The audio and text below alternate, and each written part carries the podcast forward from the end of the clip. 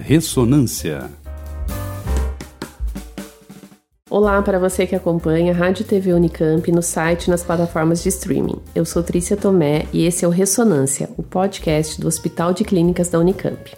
Vamos conversar e tirar dúvidas sobre como funciona uma unidade de terapia intensiva, conhecida como UTI. Nosso entrevistado é o médico intensivista do HC da Unicamp, Tiago Martins Santos. O Dr. Tiago fez graduação em medicina, residência médica e doutorado na Unicamp.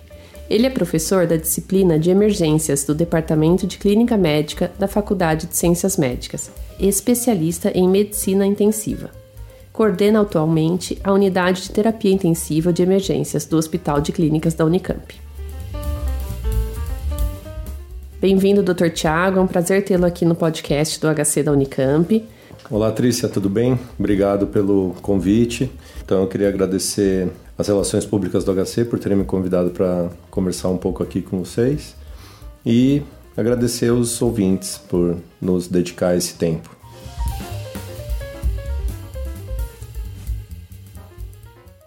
Doutor, vamos começar nossa conversa falando um pouquinho sobre o dia a dia de quem trabalha numa unidade de terapia intensiva.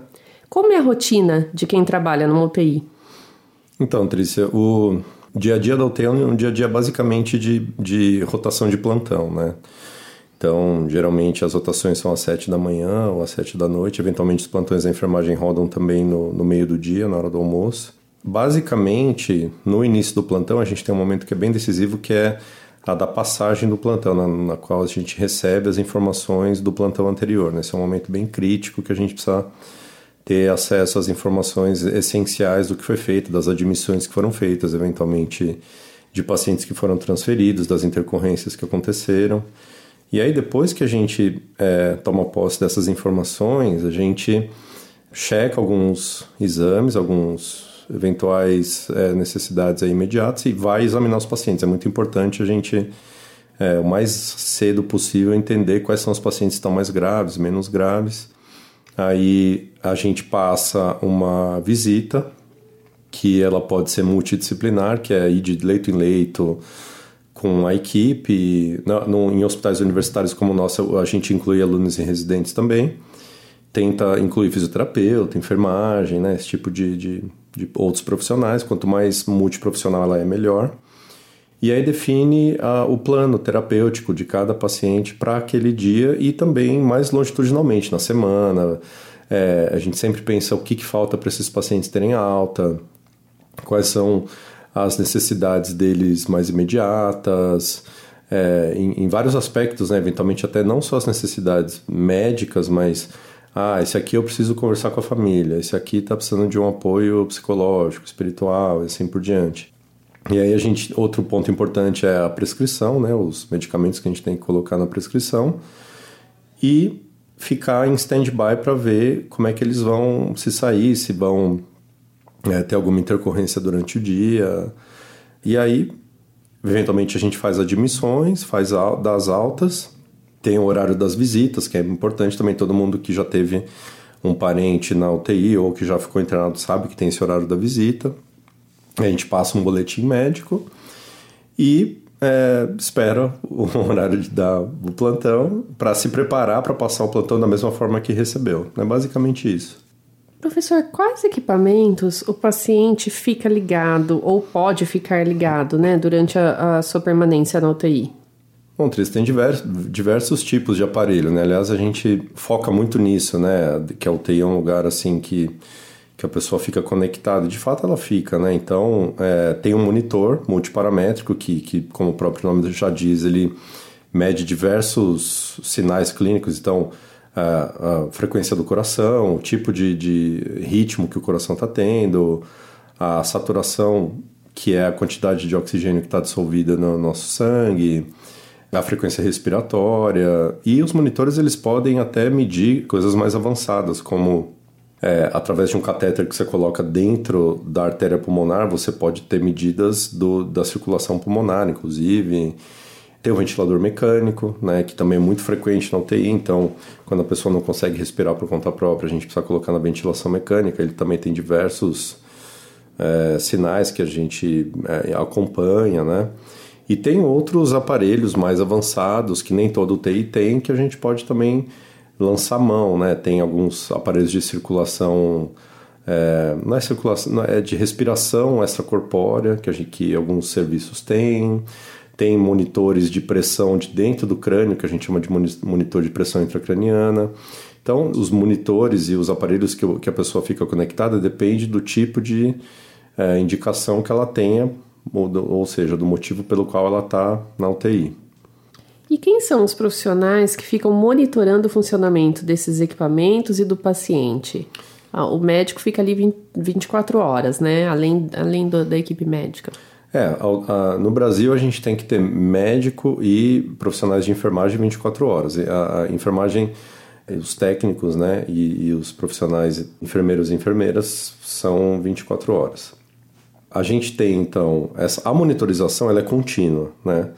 Mas o monitor em si ele é um aparelho, né? Então ele, ele tem um, propósito que é é, não só a gente saber o que está acontecendo, mas a gente tentar antever o que pode acontecer. Eu acho que isso é até mais importante do que a monitorização ali.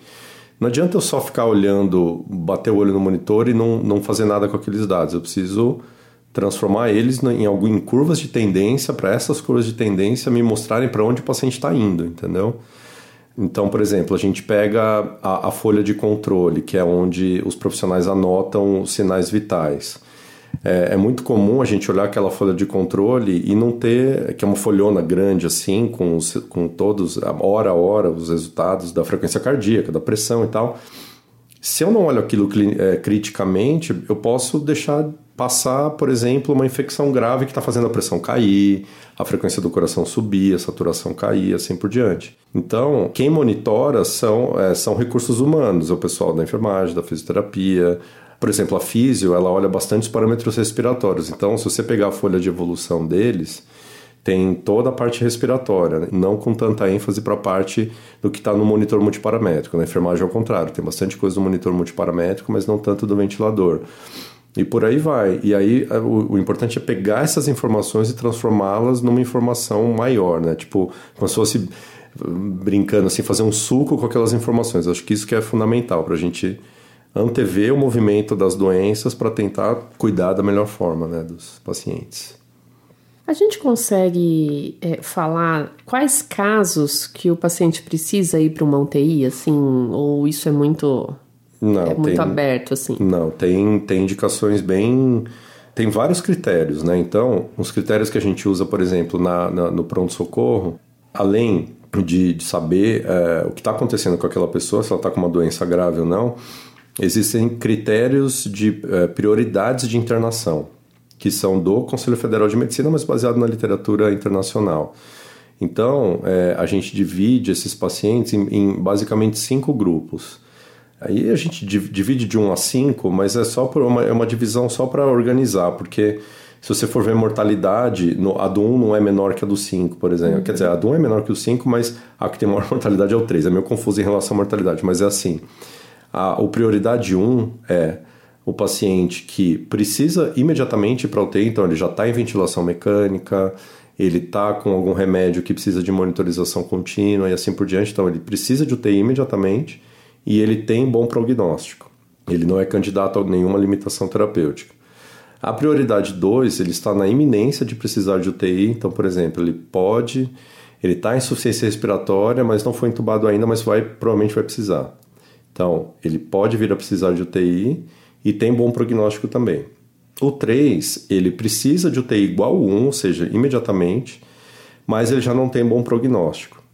Ou ele já é talvez candidato a alguma limitação terapêutica, ele tem, por exemplo, várias doenças crônicas, já com prognóstico menos favorável, assim por diante. A prioridade 4, ele pode vir a precisar de UTI, então nisso ele é parecido com 2 e já tem um prognóstico é, pior. Então, o início ele é parecido com o 3, é meio confuso. Uhum. E o 5 é aquele paciente que não é candidato à UTI. Então, paciente com câncer metastático, que já foi discutido, que não é, que, é, que não é candidato a, a, a é, medidas mais invasivas, como a ventilação mecânica, e assim por diante. Então, você tem esse, esse, essa divisão de 1 a 5. E também Tem pacientes que não precisam de UTI, o paciente que, que não está grave, então, por exemplo, o paciente está com a pneumonia, ele tem critérios de internação, porque daí a gente tem critérios de internação para pneumonia, por exemplo. Mas não necessariamente ele precisa para UTI, ele tem que ir para uma enfermaria, por exemplo, para ser monitorizado, né? para tomar antibiótico na veia ou para eventualmente fazer um procedimento relacionado àquela infecção. Então, ele tem critérios de internação, mas ele não tem critérios de UTI. Pode ser que ao longo da internação ele entre nessas prioridades de 1 a 4, né? Porque a 5 não é de UTI. Uhum. Então é isso, assim, basicamente a gente divide dessa forma. E aí, da, da, dessas que eu disse, da 1 a, a 5, as principais de UTI são a primeira, que é aquele paciente que precisa e que tem bom prognóstico, e o 3, que é o que precisa, que não tem um prognóstico tão bom, mas ainda assim é candidato. Esses são os que têm a maior mortalidade. O 3, que é a maioria das pessoas, né? Todo mundo conhece alguém. Por exemplo, a pandemia foi muito frequente. A pessoa que tinha várias doenças, hipertensão, diabetes, por exemplo, e entrou em insuficiência respiratória por Covid. Então, esse é um prioridade 3. Esse é o que tem a maior mortalidade e esse é o que a gente mais admite. Então, se você for ver a UTI da emergência, a nossa média de idade é 64, 65 anos. E a gente tem uma prevalência muito grande de pacientes hipertensos e diabéticos, são as, são as doenças que a gente tem maior prevalência, entendeu? Então, esse grupo 3 é o que a gente mais admite. No mundo todo é assim e a gente também. E quanto tempo o paciente pode ficar numa UTI? Então, não tem um limite de tempo, né? Existe um talvez um limite de razoabilidade. Então, esse limite de razoabilidade é assim: é, tem um determinado momento na, na, na internação que ele começa a melhorar. Né? Vamos supor que seja um paciente que comece a melhorar. Nessa janela de oportunidade, a gente tem que dar alta o quanto antes. Por quê? Porque a hora que ele melhora, existem riscos de, da, da, internação da UTI. E se o risco começa a suplantar o benefício dele estar na UTI, ele precisa de alta. Entendeu? Uhum. Então vamos supor, aquele paciente, vamos usar o exemplo da, da, da Covid. É, entrou em ciência respiratória, precisou de ventilação mecânica, aí, aí internou, aí pegou uma infecção pulmonar, porque era super frequente pegar uma infecção, aí precisou ficar, sei lá, 15 dias entubado, aí fez uma traqueostomia, aí começou a melhorar da ventilação. Aí eu tenho certeza que deve ter gente ouvindo que viu alguém se comportar, caso, é, uma evolu evoluir dessa forma, porque isso foi muito frequente. Aí começou a sair do ventilador, começou a melhorar, aí ficou fora do ventilador, tava meio fraquinho ainda, ou seja, não estava completamente bom para ir para casa mas também não precisava ficar na UTI. Por quê? Porque se ele ficar, ele pode pegar outra infecção, porque a, a, a incidência de germe multiresistente, né, de bactéria multiresistente na UTI é muito alta.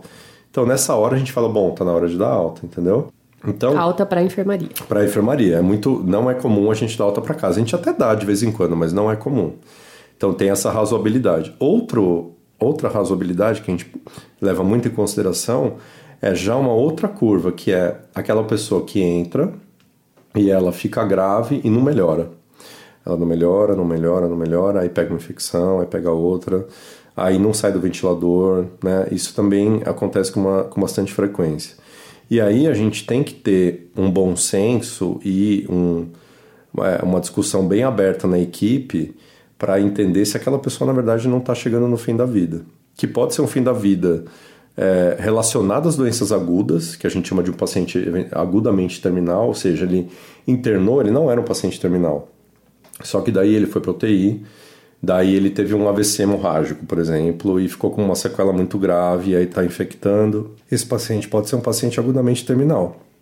Aí a gente conversa em equipe e decide se esse paciente continua sendo candidato a medidas invasivas ou se nós vamos evoluir com medidas de fim de vida. Isso pode acontecer também, né? A gente tem um grupo bom de discussão com, com a ética, né? Com a cadeira de ética da Faculdade de Medicina. A gente tem o grupo de cuidados paliativos do HC, que já, que inclusive, já você já conversou, aqui. foi super boa Sim. a conversa, então eles ajudam muito a gente. Então é isso, eu acho que é, eu, eu separaria é, essa coisa do limite da UTI nesses dois grupos. O grupo que melhora e que a gente precisa tirar para ele não, não, não ficar ruim na UTI de novo, e esse grupo que para de melhorar. Se a UTI não tem essa abordagem de pensar em pacientes terminais dentro da UTI, eventualmente esses pacientes ficam bastante tempo. A gente tem relatos aí de pacientes com seis meses na UTI. Não sei, é, a gente tem que pensar o quanto que isso é razoável, entendeu? Porque é, é, um, é um, sofrimento muito grande, pro, principalmente para o paciente, mas para a família também, né? Então, Acho que é uma discussão bem ampla aí que a gente precisa ter nos serviços e na sociedade também. Né? sociedade precisa conversar mais sobre limites de, de quanto que a gente quer. É, vamos supor, eu fico doente, você fica doente, a sua mãe, minha mãe, nossos, nossos familiares. A gente precisa conversar mais assim para saber o que, que faz sentido se a gente ficar grave, se a gente for para UTI para daí, se eu não conseguir responder por mim, quem vai ser a pessoa que vai responder por mim? Ela falar, olha, nessa situação aqui ele não queria, é, sabe, continuar entubado e tal, né? Que a gente chama de testamento vital, né? Então, uhum. acho que é importante a gente conversar sobre isso também. É, doutor Tiago, aproveitando né, que o senhor falou sobre pacientes terminais e tudo isso, uh, a gente tem casos irreversíveis, então, né, em que os equipamentos precisam ser desligados, né? Isso é feito sempre com a concordância da família? Como que funciona isso? Assim, que eu acho que isso é um, uhum. é um meio tabu, né? Entre. É. Não, não sei tanto se é um tabu, mas existe uma, uma, um medo das famílias de que isso possa acontecer. Né? Não estou dizendo nenhuma família assim é, em relação à nossa, o TI, o que aconteceu com a gente, mas a gente percebe que isso faz parte do imaginário, vamos dizer assim, das pessoas, né? E a gente faz sempre todas claras. A gente nunca faz nada sem a anuência, sem a, a, a, a que, que, as famílias saibam o que está sendo feito. Então, isso já é um, é um preceito básico, assim, né? essa transparência em relação ao que a gente quer fazer e o que precisa ser feito também. E aí sim, tem situações de, em, em que é, o cuidado ele vai culminando com a retirada de medidas de suporte orgânica, vamos dizer assim. Eu não gosto nem de falar suporte vital, porque tem situações, por exemplo, morte encefálica. Na morte encefálica, o que, que acontece? É, o cérebro, é, ele morreu. Ele está numa situação ali que ele não tem mais vida, não chega mais sangue nele, ele está inchado. Não volta mais. Não volta mais. Ele parou de funcionar, ele desligou e, e ele é, e isso é irreversível. Né? Isso é irreversível tanto isso é irreversível que os outros órgãos começam a também ficar descontrolados, porque a gente não a, a, o nosso encéfalo, né, que é, que é a parte o andar de cima do cérebro e uma parte que é mais de baixo aqui, que é atrás aqui da, da orelha, da mandíbula, a gente tem um cérebro escondido ali atrás.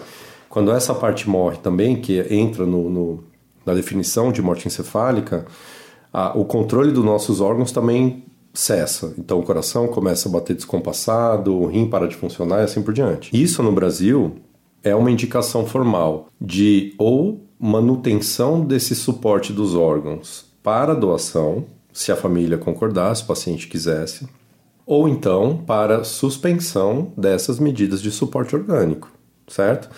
Mas mesmo nessas situações, a gente conversa com a família, a gente explica, a gente explica que, primeiro, que perante a lei a gente não pode manter aquela pessoa naquela situação, até por uma questão de dignidade. Né? Uhum. Afinal de contas, ela não está mais viva. Né?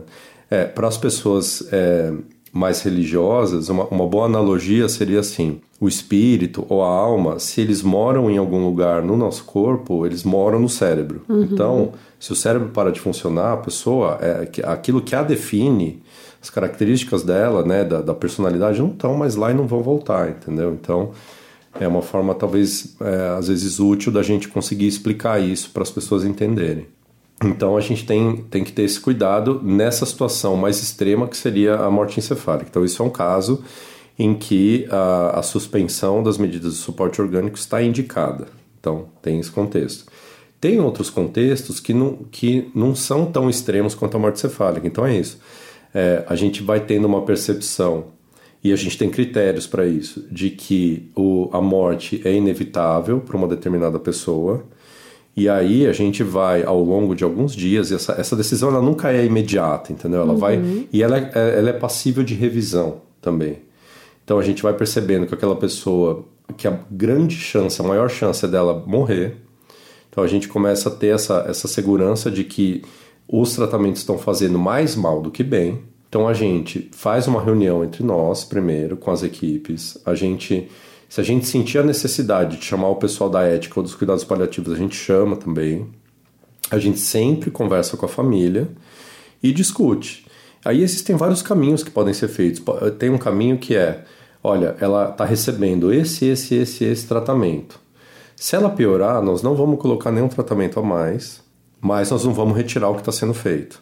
Então a gente vai respeitar o curso de agora em diante sem é, né, da, da, da doença, sem a introdução de novas medidas.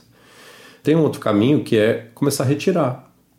Então, é, a gente acha que um determinado remédio não está fazendo bem e está fazendo mal, a gente suspende, entendeu?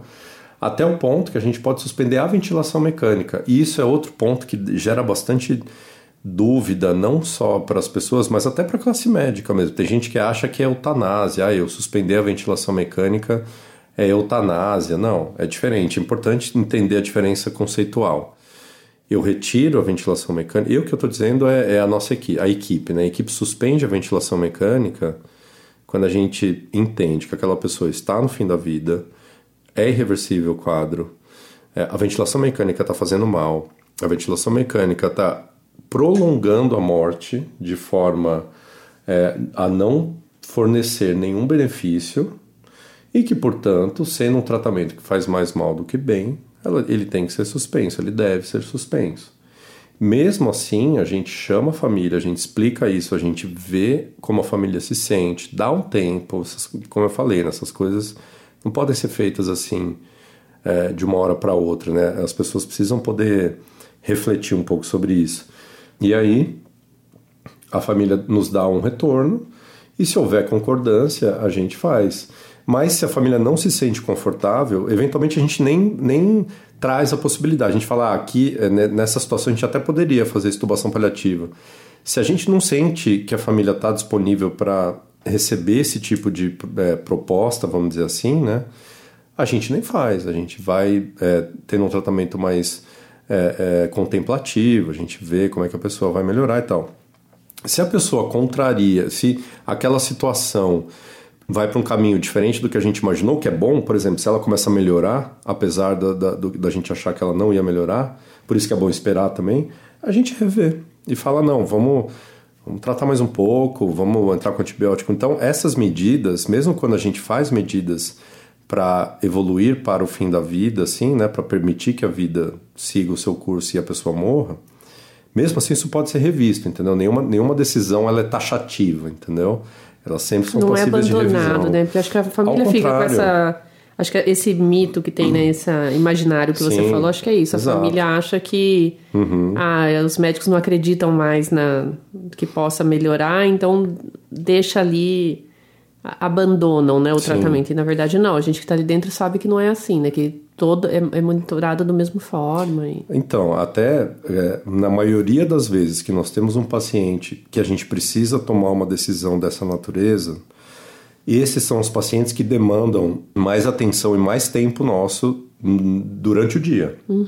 Então, nas visitas, como eu comentei, é muito frequente a gente gastar, não, não gastar, mas a gente ocupar a maior parte da visita em conversas sobre esses pacientes, porque eles são pacientes que demandam muito mais atenção, né? Muito mais, né? Não é uma atenção só a ele, é a família, ah, como é que a família está se sentindo, ele precisa de algum apoio espiritual, eles, a família quer trazer algum líder espiritual aqui, seja de qual religião for, existe alguém que queira vir visitar que ainda não veio, existe alguém que ele gostaria que viesse, ou que a família acha que ele gostaria que viesse que ainda não veio, então vamos chamar essa pessoa, sabe? Então, o problema é que às vezes a equipe, e isso eu falo também da equipe médica, a gente usa um jargão, a gente usa uma, uma- um vocabulário que, que tende a família a acreditar que o paciente está sendo abandonado. A gente fala muito não, ai, não tem mais o que fazer, sabe? Isso para mim é a pior coisa que a gente pode falar para uma família, porque sempre vai ter o que fazer. Às vezes o que tem a se fazer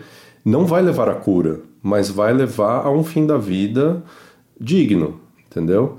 Então, é, eu posso aumentar o tempo de visita. Isso pode ser uma medida.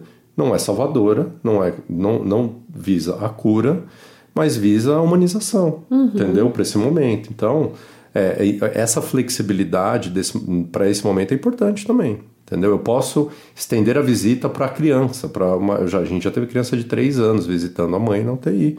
Que a gente acha que, ai não, criança não pode. Pode, pode. A gente prepara o ambiente, a gente traz a criança. É, essa, essa criança, inclusive, a gente colocou um lençol, pôs ali uma cadeirinha, botou um lençol em cima, botou uns brinquedinhos, deixou. A, a mãe estava consciente, né? Então isso foi mais fácil também, mas estava com os fios e tal, então a gente é, protegeu ali a mãe para ela não, não ficar exposta, né? De não aparecer os fios para a criança não se impressionar. Porque a criança estava achando que a mãe tinha abandonado, que a mãe tinha morrido, Sim. tinha ido embora, não gostava mais dela. A criança começou a fazer um monte de fantasia. E ela viu a mãe acabou. Deu cinco minutos, estava brincando. Ótimo. sossegado. Foi melhor para todo mundo. Foi, então. E essa, essa é outro, outra, outra fantasia de que a criança, não, é melhor ela não ter contato com aquilo. Não. As nossas conversas com o pessoal da psiquiatria, porque isso a gente consultou o pessoal da psiquiatria, é pior a criança conviver com a fantasia, com a ilusão de que a mãe abandonou, do que tomar contato com a realidade. Porque daí ela toma contato com a realidade e ela é, é, trabalha a realidade. Mas a fantasia é mais difícil, porque fica essa coisa, essa dúvida não resolvida, né? É, é, inclusive falando sobre isso de, de decisões familiares, eu acompanhei um pai de, de uma amiga minha, um sogro de uma amiga minha, e que ele também, a situação dele era irreversível, não tinha mais e, e eu vi muito isso, a humanização do principalmente da equipe médica, né, que falava muito com a gente ali sobre dar esse tipo de notícia, perguntar qual que é, né, explicar quais eram as opções. E no caso deles, eles não queriam que não queria que ele ficasse em estado vegetativo, uhum, né, que era uhum. uma da Então eles optaram por não fazer a tráqueo, por exemplo. Entendi. E foi muito humano, assim, a, eles falam sempre isso, elogiam sempre isso a equipe, sabe? Do uhum. tanto que trataram isso com, com dignidade mesmo, com respeito, né? E respeitando a família, respeitando a pessoa que estava lá. Que bom. Foi ótimo. É, doutor Tiago, a internação prolongada, ela pode acarretar risco de vida ou sequelas ao paciente? É, você tem o que a gente chama de doença crítica crônica, né? tem um determinado momento numa internação que o que é, segura, vamos dizer assim, o paciente na UTI não é necessariamente a doença que o trouxe. Então, vamos supor, o nosso paciente com Covid, ele, ele internou com Covid e aí ele pega uma pneumonia. Aí a fase crítica do Covid passa, só que aí ele precisa tratar a pneumonia. Aí, no meio do tratamento da pneumonia, vão pegar uma veia é, central nele, uma veia no pescoço, uma veia profunda, e aí pega a artéria sem querer e aí ele precisa de um procedimento para é, é, consertar essa, essa punção inadvertida da artéria. Aí fica mais tempo. Então ele começa a virar um, entre aspas, um refém da UTI, assim. Ele vira um paciente crítico crônico, que a gente fala, né? E a doença crítica crônica ela tem alguns marcadores. Então é isso, uma internação aí é, é que começa a se prolongar entre 15 e 21 dias, que precisa de traqueostomia que tem a, a, essa saída do ventilador mecânico prolongada e difícil, que tem confusão mental. É muito frequente esses pacientes terem confusão mental na internação, ficarem agitados, ficarem confusos, terem quadros de perda de memória. Eles têm muita fraqueza muscular é, é, e perda muscular também, então é, é nítido a gente ver eles se transfigurarem na, na, na internação, o rosto mudar, o corpo mudar. E eles têm outros, outros distúrbios, eles ficam com, com inchaço, né, com edema, e tem outras coisas mais é, é, fisiológicas que acontecem, mas a doença crítica crônica ela é realmente uma entidade que a gente se preocupa bastante. Inclusive, é uma das minhas linhas de pesquisa. Eu quero entender melhor como a gente prevê que isso possa acontecer e como que a gente lida com a doença crítica crônica, porque ela tem uma mortalidade alta, ela tem uma taxa de reinternação alta, então mesmo quando o paciente vai para casa ele pode reinternar. Poucos pacientes estão realmente independentes depois de um ano. Tem pacientes que não se recuperam totalmente, ficam com sequelas motoras, cognitivas é, importantes. Estresse pós-traumático, super frequente. As famílias ficam. É, tem uma, existe uma mudança muito importante da dinâmica familiar, porque tem que cuidar dessa pessoa. Uhum. Né? Muitas vezes quem cuida são mulheres jovens que têm filho pequeno e tem que cuidar do filho pequeno e da pessoa pai, mãe que fica também com, em casa, né, com necessidades especiais. Isso pode levar até a situações de, de dificuldade financeira, porque a pessoa Sim. tem que parar de trabalhar. Então, são vários, é, várias esferas que são é, é, né, da vida que são é, acometidas pelo fato de uma pessoa ficar prolongadamente na UTI e ir para casa depois. E, e, realmente as sequelas são múltiplas, desde sequela, por exemplo, que nem eu comentei um AVC, a pessoa pode ter um AVC, pode ter um infarto na UTI, porque são doenças que acometem pacientes mais graves. Ele chega por um motivo e tem um infarto, pode acontecer, entendeu? E aí depois fica com sequela disso e tal, né? Não é, não é infrequente não. Então, é, por isso que a gente comemora a alta da UTI, a gente comemora, a gente fica feliz. Só que a gente sabe que é só o começo de uma, de, um, de uma, uma estrada jornada. longa, de uma jornada uhum. longa, exatamente. E o senhor falou da visita do, da criança, né? Todo paciente internado pode receber visitas? Não crianças, mas podem receber visitas? É, então, teoricamente sim. A gente teve aí um, uma, uma dificuldade, por exemplo, na pandemia, né? Que na pandemia, por conta da Covid ser extremamente é, transmissível, a gente não conseguia liberar a visita ali na, na, na beira do leito. Aquela fase mais crítica da, da pandemia foi bem difícil em relação a isso. Tanto que é, de uma dessas situações, é, eu lembro que a gente estava na, na beira de um leito ali conversando e aí uma, uma residente, até encontrei com ela hoje, uma residente é, virou para mim e falou assim, nossa, mas a gente podia, né, tentar de alguma forma fazer alguma videochamada, alguma coisa para esses pacientes. E aí que nasceu a ideia de, de conseguir os tablets. É, e... Fala um pouquinho sobre isso também, que eu acho legal o é, pessoal saber sobre essa ação. Isso foi uma coisa bem legal. É. Então a gente estava ali na beira do leito e aí ela falou isso para mim. E eu fiquei tocado com aquilo, né? Porque eu falei, poxa, esses pacientes realmente eles estão muito solitários, os familiares também estão solitários. Os familiares não podiam, né? nem, não podiam às vezes nem entrar no hospital, é, né? Não, Optavam por, era, por falar por telefone, telefone, né? Era por telefone, né? exatamente. E horrível, né? Eu, eu detesto falar no telefone, acho terrível, a voz muda, né? Terrível. É, e principalmente se for ter que dar uma notícia ruim, Exato, né? exato. E, e, e no começo da pandemia, os primeiros casos, era, era raro a gente dar uma notícia boa é, a maioria das notícias não eram boas, né? Então, não assim só de morrer, mas também Sim. da pessoa não melhorar, né? é. né? Aquela coisa difícil de você não poder olhar no olho da pessoa. Daí eu fui com aquilo para casa, com essa é, esse relato dessa residente, né? Aquilo realmente me tocou. Aí eu lembrei que tinha um amigo meu que é, é, tinha trabalhado na, na, numa empresa, vou falar Samsung aqui porque eles ajudaram sim, a gente, sim, então sim. Vou, é. me dar o direito. Vamos ser gratos a é, Samsung. Vamos, vamos ser gratos a Samsung. Então eu tinha um amigo meu que ele tinha sido médico do trabalho na Samsung, só que ele tinha saído. E eu mandei uma mensagem para ele, falei, cara, você conhece alguém? Mandei a ideia e ele me, me passou lá uma, uma, uma, um contato da, da Priscila, que é da, da RP da Samsung. E ela super comprou a ideia também, adorou a ideia e eles, é, eles fizeram a doação de 24 tablets pra gente para esse tipo de, de situação. Até que a gente. Uma, uma graça, Priscila, um é, beijo pra ela super... que a gente. E Priscila Ajudou Shibata. muita gente, é. isso. E aí é, a gente foi até receber esses tablets na reitoria, tava lá na, na, todo mundo de máscara, na reitoria e tal, a IPTV foi, foi, e tal. E aí a gente começou a fazer as videochamadas, né? E mudou muito, assim. Eu lembro de, de, de poder, e inclusive as videochamadas a gente fazia conversas, é, não só com o familiar que estava aqui em Campinas. Eu lembro que uma vez eu fiz uma videochamada com uma pessoa em Portugal. Nossa. Então, era uma filha aqui, outra em Portugal, e a gente conversando a respeito do, do, do, do paciente. E aí depois, inclusive, com o pessoal da engenharia elétrica, o Rafael Ferrari, que é docente da engenharia elétrica, a gente fez um robozinho, inclusive, né, que era um robô teleguiado, que, que, que o controle remoto era um programinha que você baixava no celular e a gente botava o tablet na beira do leito e a gente tinha um controle com o computador e aí filmava a pessoa e a família. Uhum. Então a gente fez um projeto em relação a isso, submetemos a comitê de ética para ver se tinha estava tudo certo e tal. Mas até isso a gente fez, né? Então para evitar esse contato direto, até nesse ponto a gente chegou do, do tablet, depois o robozinho e tal. Então foram coisas é, porque bem. acho que essa interação né, da, da, da, família também com o paciente é muito importante, né, para a recuperação dele. Com certeza. Né? Teve um certeza. projeto também, depois eu vou até chamar a, as meninas da enfermagem também para um podcast.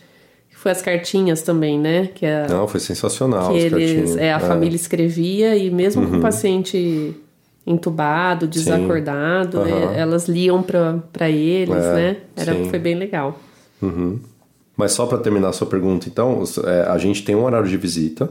Na UTI a gente fez essa, toda essa digressão para falar da é. pandemia, que, que foi uma dificuldade a visita na pandemia, mas sim, existem dois horários de visita, e de manhã e à tarde, e o boletim médico é dado num desses, desses horários, geralmente à tarde. Mas existe uma tendência hoje no mundo a que as, a, a horário de visita seja liberado o tempo todo, assim, que a, as pessoas possam ficar ao lado das, dos pacientes o tempo todo, desde que não haja contraindicação, né? Mas no, no, HC a gente ainda não conseguiu dar esse passo, mas, mas isso é uma tendência mundial. Doutor Tiago, algumas pessoas acham o ambiente de uma UTI hostil. O que, que o senhor acha disso? É, Trícia, o, o que, que acontece, né? A UTI, ela tende a, vamos dizer assim, despersonalizar uma pessoa. Por quê? Porque ela não usa as roupas dela, ela, ela é meio que uniforme o que a gente faz em termos de monitorização, então todas elas ficam com monitor igual, é, enfileiradas dentro do posto. Então, para as famílias, isso realmente é muito impactante, assim, né? Por exemplo, uma pessoa que tem que operar o cérebro tem que raspar a cabeça. Imagina, uma mulher raspar a cabeça. Uhum. Uma vez eu cuidei de um senhor, pode parecer brincadeira, mas ele era Papai Noel do Shopping Dom Pedro. Nossa. E aí, é, e aí é, a gente precisou raspar a barba dele. Uhum. E aí, porque, porque tava lá com uma dificuldade de, de acesso central e o lugar do pescoço tinha muito pelo e tinha um risco grande de, de infectar. E a gente chamou a família para falar especificamente se podia ou não cortar a barba dele. E a família concordou e a gente, com assim, dor no coração, cortamos a barba do, do, do senhor, Noel, do Papai Noel do Parque Dom Pedro, entendeu? Então, assim, é, são situações que realmente não são fáceis, sabe? E que, e que a gente precisa realmente ter cuidado, porque senão é, essa despersonalização que a gente é, meio, meio, que submete às pessoas pode acontecer com a gente.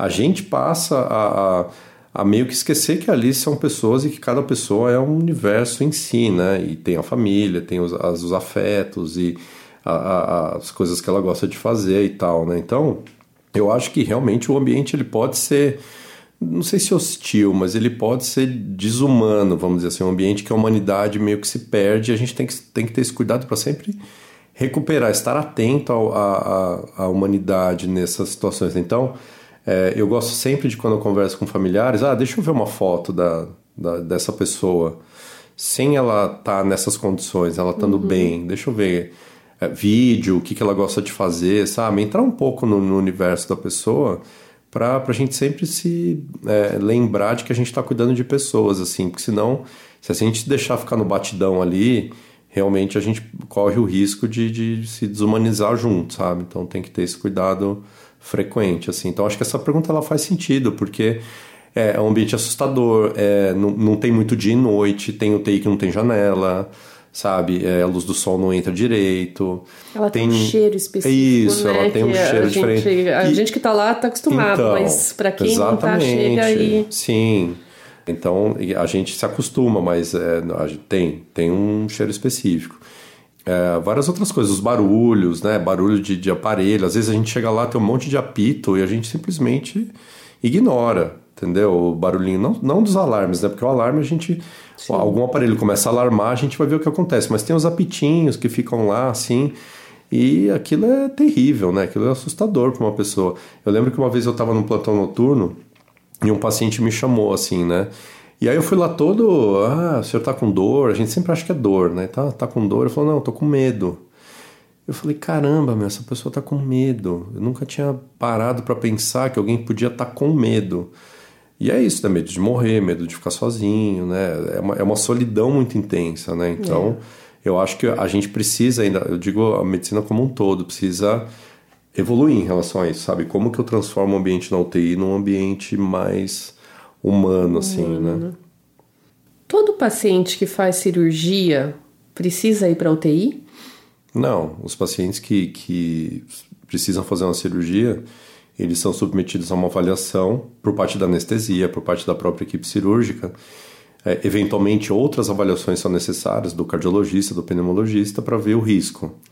Se o risco é um risco considerável, aí existem critérios bem específicos para ele, ele precisar de UTI. Agora, cirurgias menores, cirurgias não urgentes, né, cirurgias eletivas, não precisam ir para UTI, não. E as pessoas mais idosas correm o maior risco de morrer numa UTI? Isso é mito ou é verdade? É, de, de forma geral, sim. A idade ela é um fator importante como uh, um definidor de, de prognóstico, né? Mas ela não é o único, né? Então, eventualmente, uma pessoa mais jovem com múltiplas doenças tem uma, uma chance maior de morrer do que uma pessoa de mais idade com saúde melhor, né? Então, a idade uma pessoa mais de mais idade, mais velha, ela tem maior risco, mas isso não é necessariamente verdade. É, doutor, dentro de uma UTI, qual que é o maior risco para um paciente? É a falha de algum equipamento ou a contaminação por alguma bactéria? Olha, eu acho que é, não sei se dá para colocar essas duas, esses dois critérios na mesma balança, mas é, os, os aparelhos eles têm vários mecanismos de é, segurança falha, né? Fail safe, né? Uhum. Que a gente fala.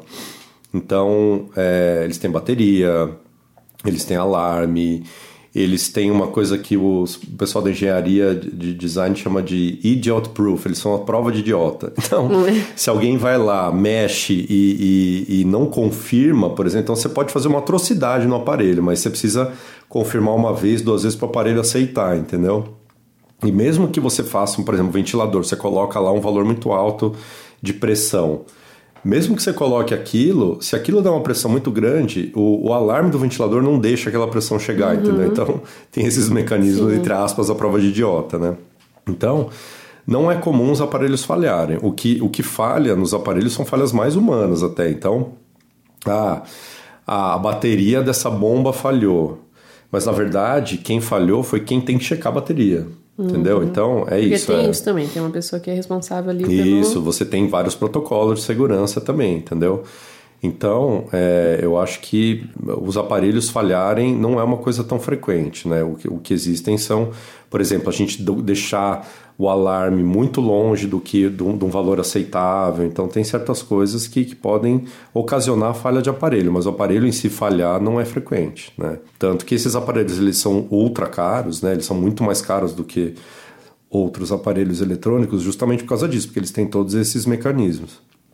Agora, infecção por, por germes, essas coisas, isso é muito frequente. E, e, cada vez os germes estão mais resistentes, né? Precisam de antibiótico e tal. Então, eu consideraria que esse é o risco maior entre esses dois. Vamos falar um pouquinho agora sobre a sepse, né? Que é uma inflamação, uma, uma infecção que se espalha por todo o corpo é, do paciente. É, ela é comum em pacientes internados na UTI? Vamos, fala um pouquinho sobre ela para o pessoal entender. É, a, a, a sepse é isso, né? Ela é uma, uma infecção que começa em algum lugar e se espalha e, e, e provoca uma inflamação. Né? Então, a, a, a sepse ela é mais uma resposta desregulada da, do nosso sistema de defesa a uma infecção do que a infecção em si. O que atrapalha mesmo o funcionamento orgânico é a nossa inflamação causa, ocasionada pelo nosso sistema de defesa a essa infecção. E ela é muito frequente na UTI, infelizmente, particularmente em UTIs clínicas, como, como a, a da emergência. Né? Então, é, UTIs que cuidam de pós-operatório, por exemplo, de cirurgias, por exemplo, de cirurgia cardíaca, não é, é, menos frequente, porque são pacientes que internam por outros motivos e que vão embora geralmente mais rápido, tem alta mais rápido do que a nossa. Então, na nossa, eles já entram infectados, entendeu? Então, é, eles, a gente cuida dessa primeira infecção e, eventualmente, eles pegam outras infecções lá dentro mas a incidência de sepse dentro da UTI varia muito do perfil de paciente que está internado, né? Uhum. Então, se é pediátrico, se é adulto, se é uma UTI clínica versus cirúrgica, se dentro das UTIs cirúrgicas, se é cirurgia é, com contaminação ou não. Então, por exemplo, cirurgia abdominal, por exemplo, cirurgia do trauma, então uma pessoa é, leva um tiro na barriga e aí perfura uma alça intestinal, o nosso intestino, a parte de dentro dele tem bactéria, então você tem uma infecção ali por causa disso, entendeu? Então depende muito do perfil da unidade de, que, que o paciente está internado e, e, e, o motivo pelo qual ele internou. Mas é e, é realmente frequente. E ela é reversível? A sepse é reversível? Ela é potencialmente reversível, mas é, é, ela pode evoluir com choque, que a gente fala, né? Que aí é quando a pessoa fica é, com a pressão mais baixa, ela pode piorar muito a parte respiratória, pode fazer o rim parar de funcionar. E aí, conforme você vai somando essas disfunções orgânicas, conforme os órgãos vão parando de funcionar ou vão funcionando muito mal, a, a probabilidade de morrer aumenta. Uma pergunta que eu acho que muita gente tem sobre o período que o paciente fica internado, né, dentro da UTI, entubado nesse caso, né? Ele, ele realmente ele não sente nada ele é como se ele tivesse desligado? Então, se a gente a, pode dizer assim. A sedação, ela quando no, no, nos anos aí 80, 70, 80, é, acreditava-se que, que o paciente precisava idealmente ficar desligado mesmo, sabe? É, sem sentir nada, sem abrir o olho. Hoje isso mudou. Hoje a gente entende que os melhores desfechos, ou seja, o paciente que sai mais rápido da ventilação mecânica, fica menos tempo da UTI, tem menos infecção, é aquele que mesmo na ventilação mecânica ele fica consciente, então ele consegue abrir o olho, consegue obedecer comando, consegue se comunicar, mas sem sentir dor. Uhum. E ainda com um ciclo sono-vigília, quer dizer, essa coisa do sono-vigília, né? Ele consegue dormir, acordar, dormir, dormir de noite e acordar de dia, dormir de noite e acordar de dia, com isso preservado. Então hoje a gente acredita, é, é, né, a melhor evidência científica é nesse sentido, de que ele possa ser é, desperto facilmente, então você chama, a pessoa acorda, ou que ele fique acordado e calmo e sem dor.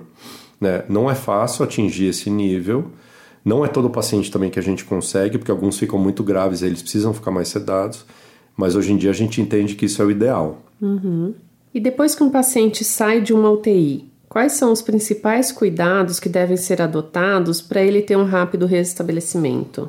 É, a gente tem que principalmente ter é, reabilitação motora, como eu falei, eles ficam muito debilitados da parte motora, é, reabilitação respiratória, prevenção de broncoaspiração, porque eles também podem ter déficit para engolir, né, de deglutição, e aí eles podem gasgar e aí aspirar o conteúdo do estômago, e isso por si só dá uma infecção ou uma inflamação no pulmão. Então, e também é, suporte psicológico. Eu diria que esses são os principais pontos a serem é, trabalhados quando o paciente vai de alta. E doutor, tem alguma situação inusitada? O senhor já comentou sobre algumas, mas tem alguma assim que marcou que o senhor tenha passado dentro de UTI que poderia compartilhar com, com os nossos ouvintes? Ah, acho que teve algumas. Durante a pandemia, é isso que a gente comentou do, do robozinho e dos tablets, né? A gente abriu uma UTI de 10 leitos a mais no HC e a nossa equipe teve que se multiplicar por dois, assim, né? A gente... Eu acho que você lembra também que a gente até colocou nas redes sociais que a gente estava contratando médico emergencialmente. Sim. A gente formou uma equipe quase que literalmente da noite para o dia e se desdobrou para cuidar de 20 leitos ao invés dos 10 que a gente tinha, né?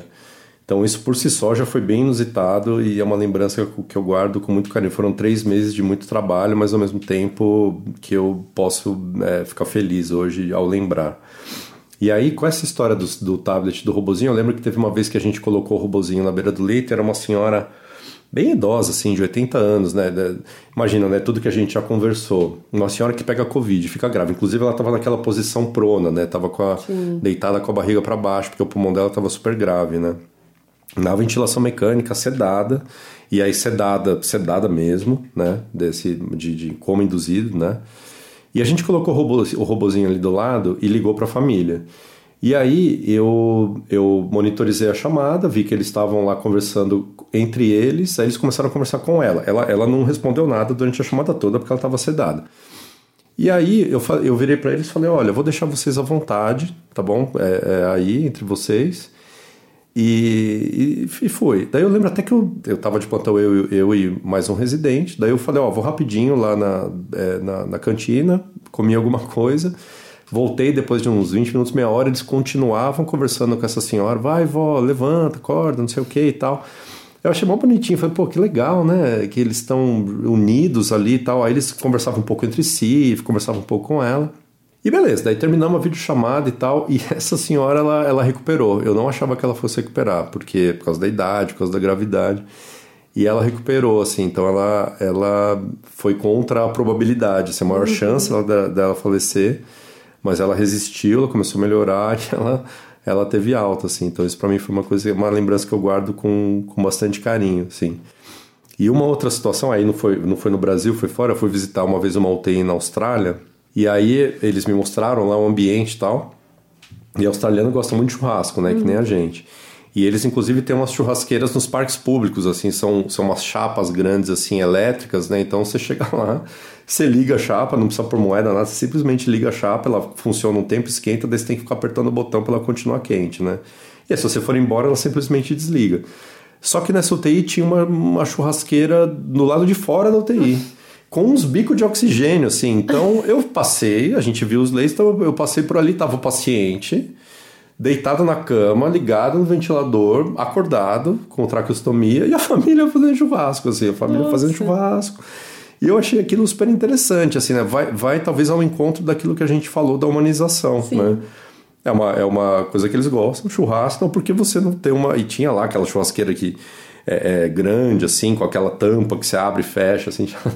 e falei, nossa, né, vocês fazem churrasco aqui e os pacientes junto, né? Eu quero falar, é, tal. Eu achei isso bem, bem interessante também. Doutor Tiago, a gente está chegando ao fim da nossa conversa. Queria que o senhor deixasse alguma mensagem para os nossos ouvintes ou algo que o senhor gostaria de acrescentar para elucidar alguma dúvida é, sobre o que é, como funciona ou enfim. Ah, eu queria então agradecer novamente a conversa, foi muito bom a gente conversar um pouco sobre, sobre esse ambiente da, da terapia intensiva, um ambiente que ainda gera muito, muito medo nas pessoas, né? Realmente é um lugar assim de bastante carga emocional. E, mas assim, existe uma, um esforço grande em que esse espaço ele seja cada vez mais humanizado.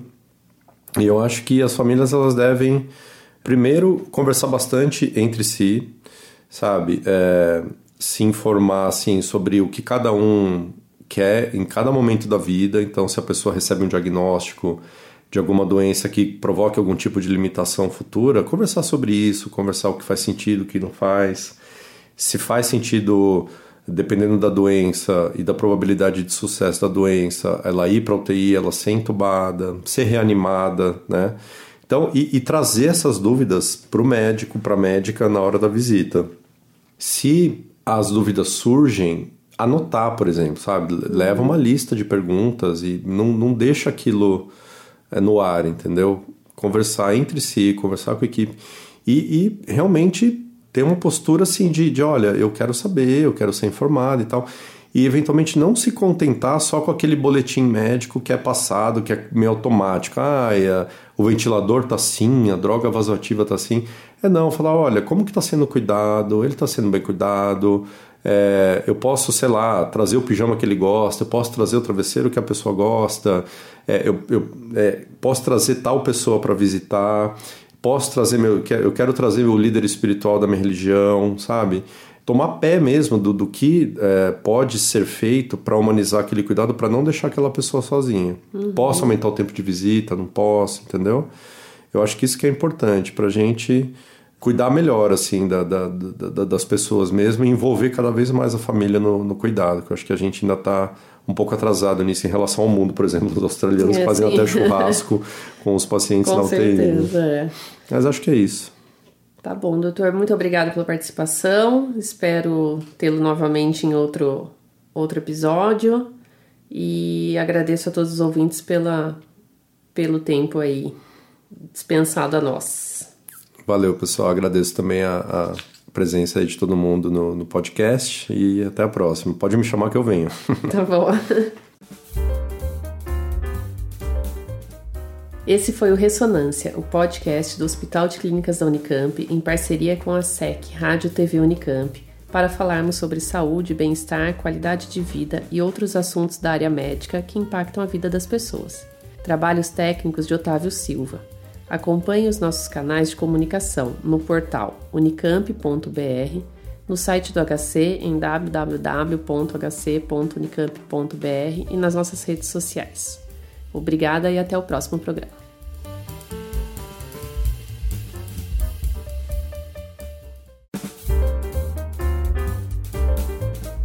Ressonância. Saúde, bem-estar e qualidade de vida. O podcast do Hospital de Clínicas em parceria com a Secretaria Executiva de Comunicação, Rádio e TV Unicamp.